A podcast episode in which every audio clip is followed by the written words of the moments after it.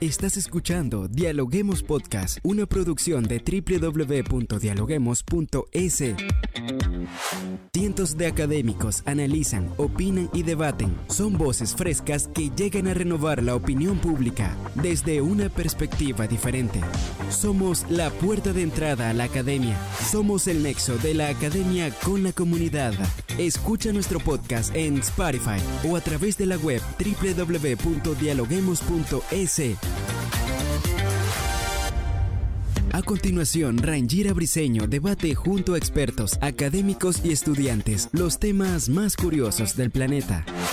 Hola, ¿qué tal amigos? Como siempre le damos la bienvenida a un nuevo episodio de Dialoguemos Podcast. Saludamos a todas las personas que se unen a este nuevo episodio a través de la www.dialoguemos.es soy Rangira Briseño y estoy lista para dialogar con los académicos de las universidades más importantes del país. En este episodio hablamos de lo que fue la celebración del Día de la Victoria en Rusia, celebrada el pasado lunes 9 de mayo, donde se habla de la importancia de esta fecha en medio de la invasión de Ucrania. Pero, ¿qué es la victoria de Rusia? Qué sucede este día y cómo lo ven tanto en Moscú como en Occidente. En este contexto vamos a estar analizando un poco lo que ha sido el conflicto de Rusia y Ucrania. Y para analizar este tema nos acompaña Santiago Pérez, docente de la Universidad Técnica Particular de Loja. Bienvenido a Dialoguemos Podcast, Santiago. Muy buenos días. Eh, le agradezco mucho al, medio y a usted por darnos la oportunidad de, de poder exponer algunos puntos de vista relacionados con el, con el tema Rusia y, todas las particularidades que tiene eh, en el presente.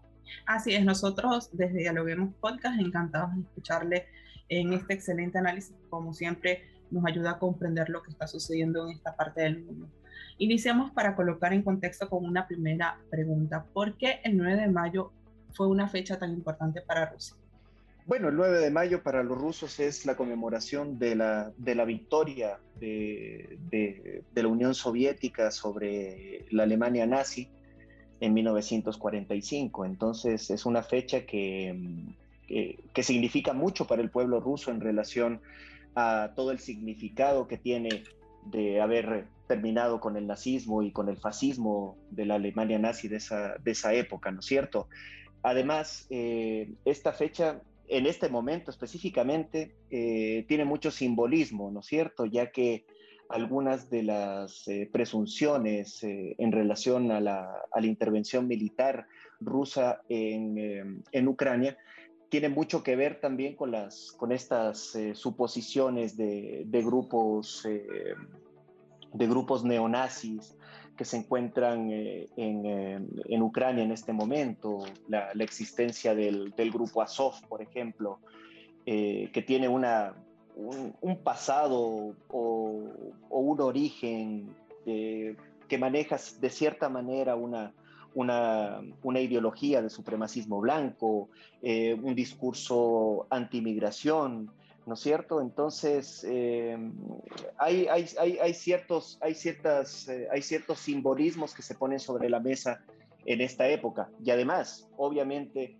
el tema del patriotismo, ¿no es cierto? Levantar la moral de las tropas, levantar la moral de la población en relación al conflicto y sobre todo ratificar, como pudimos ver en el discurso de, de Vladimir Putin, eh, las causas de la intervención militar eh, rusa en, Ucrania. Claro, justamente le iba a hacer esa pregunta. Putin ha comparado repetidamente la guerra en Ucrania con el desafío al que se enfrentó la Unión Soviética, como usted lo comentaba, cuando los nazis invadieron en 1941. Pero, ¿cómo, cómo, lo ve, ¿cómo ve Rusia este día, el día de la victoria, como lo decía al principio, en pleno conflicto con Ucrania? Eh, eso, justamente, eh, una, una, reivindicación de la, de la teoría que tiene, que tiene Rusia en relación al conflicto, las razones, las causas por las que se está interviniendo, la existencia de, de grupos eh, neonazis como el, como el batallón Azov, por ejemplo, como le digo, que tiene, que tiene un origen en, en, partidos políticos de extrema derecha, como Pravi-Sector, por ejemplo, o Patriotas de, de, de Ucrania con Andrei Viletsky como su, como su máximo representante. Entonces, em, hay, hay, un, hay un acervo ahí interesante que, para analizar y sobre todo, eh, yo, yo veo este, esta, aunque, bueno, aunque en realidad eh, lo que se esperaba de este discurso de, Vladimir Putin en este 9 de mayo, eh, en relación a una escalada del conflicto en Ucrania, en relación a intensificar las maniobras militares, en declarar una, a, declarar a Rusia en, en un estado de, de guerra, no se dio no se dio en, el, en, esta, en esta presentación. Entonces es algo que los analistas internacionales esperaban que suceda. Eh, no, no, existió ninguna proclamación de victoria, por ejemplo, o ninguna declaración de misión cumplida. Eh, no existieron promesas de lucha que, eh, de que la, lucha con Ucrania terminaría pronto, por ejemplo tampoco se llamó a nuevos, a nuevos sacrificios para la, para la población civil, ¿no es cierto? O nuevas movilizaciones para el reclutamiento de, nuevas, de, nuevas, eh, de nuevos militares o poder reclutar a más jóvenes para que puedan ser parte de la guerra. Tampoco se tomó en cuenta el tema de, ataques nucleares, ¿no es cierto?, que ha sido parte de la narrativa rusa en relación al conflicto. Y sobre todo, eh, no existieron pronunciamientos sobre una guerra, eh, esta, esta, esta guerra existencial que tiene Rusia con Occidente, con los Estados Unidos, el bloque, el bloque europeo y la OTAN en su conjunto. Entonces, eh, este, y tampoco, fíjese, algo, algo interesante que, que podemos tomar en cuenta, eh, la comunidad internacional o los analistas internacionalistas eh, pensaron que este desfile del 9 de mayo es un desfile muy importante en la Plaza Roja de, de Moscú. iba a ser una, una presentación o una, sí, una presentación de un gran arcelar militar o una presentación pomposa de las tropas, etcétera, y eso tampoco ocurrió. Entonces, eh, el, mensaje de, Putin en esta, en esta, en esta ocasión fue eh, el, mensaje de, el mensaje simbólico de Rusia y de Putin en su conjunto fue eh, más austero de lo que se esperaba. Entendemos perfectamente lo que nos explica y basado en, ello, si no se dio lo que se esperaba, según lo, lo que comentaban los analistas internacionales, eh, también es cierto que lo de Vladimir Zelensky, ¿verdad? Ha asegurado que a Putin le falta coraje para admitir que la, la, derrota estratégica de esta guerra. Pero desde su punto de vista, tomando en cuenta estas dos, las dos partes, tanto la de Rusia como la de Ucrania, ¿cómo marcha la guerra? Eso justamente me, me, me puso a pensar en este momento porque realmente no se puede dar una, una visión global del, del, del desarrollo del conflicto como tal sino más bien, eh, eh, y por la simple razón de que por ninguna de las dos partes existe, mm, existen eh, datos concretos o aceptan las, las, bajas reales que tiene el conflicto. Entonces es, es un poco incierta la, el estado real de la guerra, ¿no es cierto? Existen muchas posiciones que han sido retomadas por, por Ucrania y Rusia por su lado también eh, indica que, esas zonas eh, eh, siguen bajo su influencia. Entonces, hay una, hay una guerra mediática también aquí, ¿no es cierto? Hay una, hay una, hay una disputa por, por quién tiene realmente el control o, quién tiene bajo control la, la, guerra en este momento. Entonces, existen, existen muy pocos datos de las dos partes, obviamente, acerca del, del estado real de la guerra. Claro, eso es cierto, porque también el ministro de Relaciones de Exteriores de Ucrania ha dicho que no tienen otra opción que ganar esta guerra, al igual que lo ha dicho Rusia. Exactamente, exactamente. Entonces hay, hay, una, hay una pugna, hay una pugna de, de posiciones importante en este conflicto que, que, únicamente con los años se, se verá el verdadero, el verdadero impacto de la, de la, guerra y, y, de las consecuencias de la misma. Pero a la par también hay que tomar en cuenta que los países eh, de la Unión Europea también se están preparando. En este sentido, la OTAN se está preparando para sumar a Finlandia y a Suecia la defensa del norte, marcando así otro cambio drástico en la arquitectura de seguridad de Europa provocado por la guerra de Rusia en Ucrania. ¿Se avecina quizás una tercera guerra mundial? ¿Qué nos puede decir? En, esto, en, este, en este preciso momento, eh, las alarmas se han encendido internacionalmente con las amenazas de Rusia con represalias a Finlandia, sobre todo por su inminente solicitud de ingreso a la OTAN. Entonces, eh, recordemos que Finlandia eh, tiene una tradición de más de 80 años de, abstención de, acerca de los, de los eh, conflictos o, asuntos bélicos en la, en la, región. Entonces, ahora se ha tomado una, una decisión importante con una, fíjese, Finlandia y Rusia comparten una frontera, si mal no me falla la memoria, de más de 1.300 kilómetros.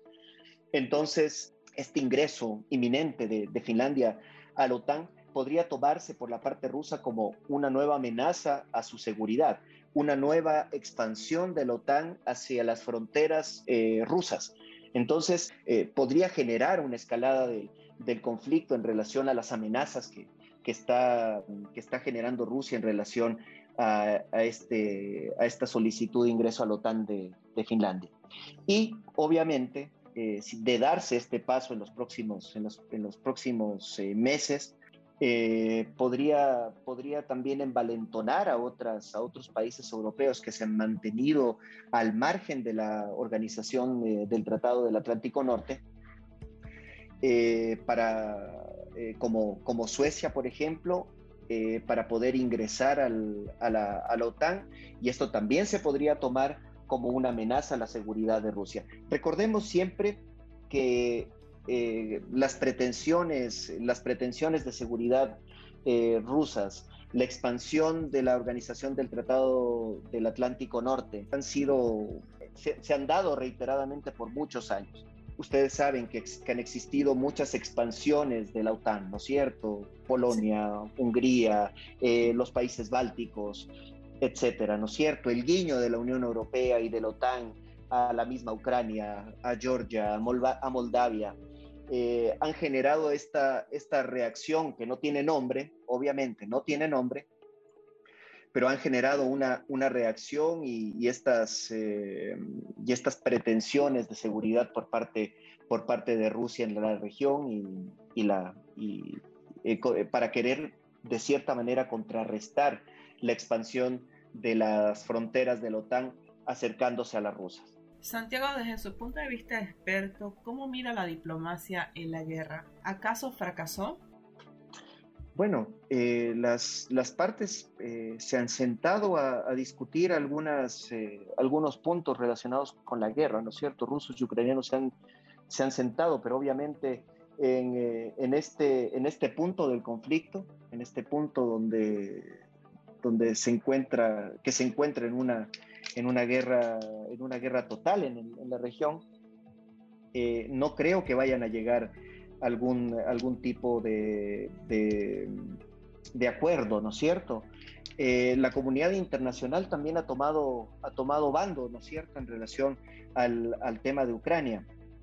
Eh, y obviamente los temas de, de violaciones de, de derechos humanos, el caso de Bucha, por ejemplo, eh, están siendo investigados por la comunidad internacional, están eh, siendo investigados por la, por la, por la Agencia de, eh, de, Derechos, por la Comisión de Derechos Humanos de, la, de Naciones Unidas.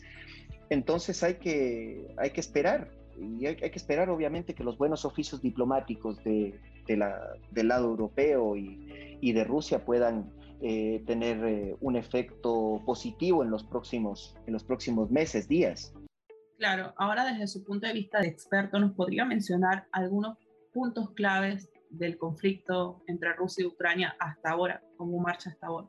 Bueno, el, el, conflicto yo creo, yo creo que eh, la intención, la intención de Rusia en, un principio era de, poder ingresar a Ucrania, recuperar la región del Donbass y, eh, y, esto hacerlo en una especie de operación relámpago, ¿no es cierto? Vamos más de 70 días en este conflicto. las, las bajas en los dos bandos son evidentes. la, toma, la toma de Kiev nunca se dio por parte de, los, por parte de, la, de, la, de Rusia. Y en realidad esto se, eh, yo creo que los rusos no, no, no tuvieron la, no, no, no, no prepararon esto eh, para que se dé en un, en un, tiempo tan largo. Ellos pensaron que iba a ser, como le digo, y le repito, en una, en una operación relámpago, ¿no es cierto?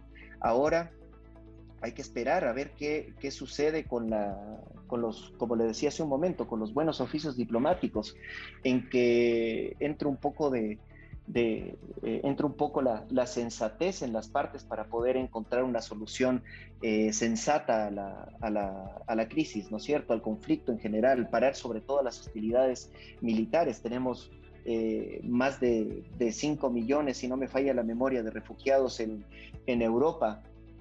Es la primera guerra en Europa que se da después de la Segunda Guerra Mundial, a esta escala, obviamente. Eh, entonces, eh, es, eh, es, importante poder llamar a la, a, la, a la, sensatez y a, la, y, y a los buenos oficios diplomáticos para encontrar una solución factible y pronta al, al conflicto. ¿Alguna reflexión final, Santiago, que nos quiera dejar el día de hoy en Diálogo Podcast? Los buenos oficios diplomáticos deben primar en este tipo de, situaciones de conflicto, porque, los civiles son los primeros en ser las víctimas de, las bombas y de la violencia. Entonces, eh, es, importante poder, eh, generar eh, estos espacios donde, la comunidad internacional se siente, realmente en una mesa a discutir las posiciones y encontrar soluciones factibles y, y prontas, sobre todo para, para poder eh, eh, gestionar este conflicto de una manera adecuada. Así es, Santiago. Excelente el análisis que nos ha dejado el día de hoy. Muchas gracias por acompañarnos en este espacio. Muchísimas gracias a ustedes, les agradezco mucho por el espacio. Gracias por escucharnos. No se olviden de seguirnos en nuestras redes sociales, Facebook, Twitter e Instagram como Dialoguemos Info y visitar nuestra página web dialoguemos.es. Soy Rangira Briseño y seguimos dialogando en podcast. Esto fue Dialoguemos Podcast. Escucha todos los programas de Dialoguemos Podcast en www.dialoguemos.es. Suscríbete para no perderte ningún episodio. Estamos en Spotify. Sigue escuchando Dialoguemos Podcast, el nexo entre la academia y la comunidad.